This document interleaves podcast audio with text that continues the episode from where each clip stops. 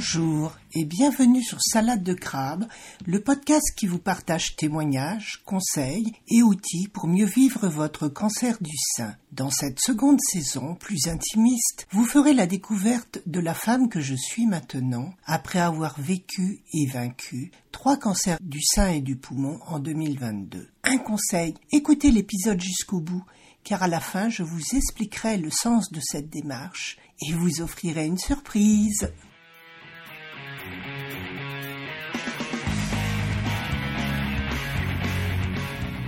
Comment commencez-vous votre journée?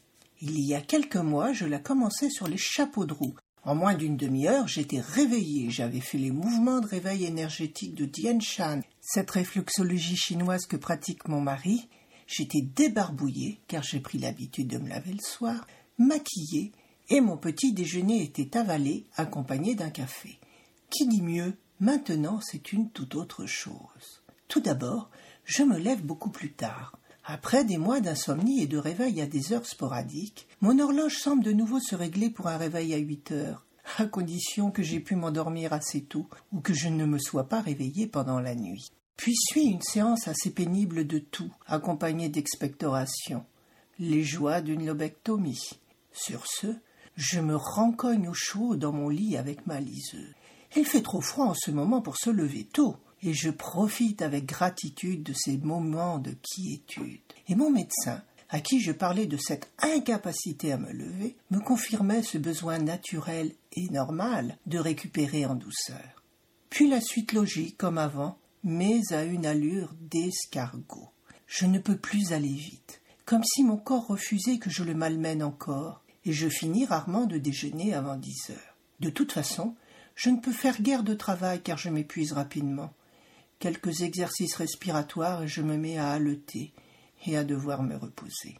Et le reste de ma journée se passe à l'avenant, au ralenti, avec de nombreuses pauses pour récupérer. Par exemple, ce matin, je suis allée à une séance de yoga yin à 10 heures, un yoga très très doux basé sur des exercices respiratoires. Puis j'ai fait un peu de ménage et de vaisselle, vraiment très peu. J'étais tellement fatiguée, voire épuisée, que j'ai dû me reposer sans dormir allongé sur mon lit pendant plusieurs heures. Ça, ce sont les joies de la convalescence. Et vous, commencez-vous votre journée? En mode lièvre ou en mode escargot? Et maintenant, je vous dis à bientôt pour un nouvel épisode sur ce podcast. Et voici le moment de la surprise. Pendant tout le mois de janvier, je participe au défi J'envoie 2023, suivi par de nombreux podcasteurs francophones. Chaque jour, nous devons mettre en ligne un épisode sur un thème précis, prédéfini. Le but, nous sortir de notre zone de confort et apprendre à nous livrer à nos auditeurs. Alors, je vous propose de découvrir quel est le thème de chaque épisode et de m'envoyer votre réponse en commentaire ou par mail à équilibrance avec un a.coaching.gmail.com jusqu'au 10 février 2023. Passé cette date, je tirerai au sort un ou une gagnante que j'inviterai à intervenir sur mon podcast. Alors si cela vous intéresse, envoyez-moi vite votre réponse à bientôt. J'envoie 2023. J'envoie 2023. J'envoie 2023.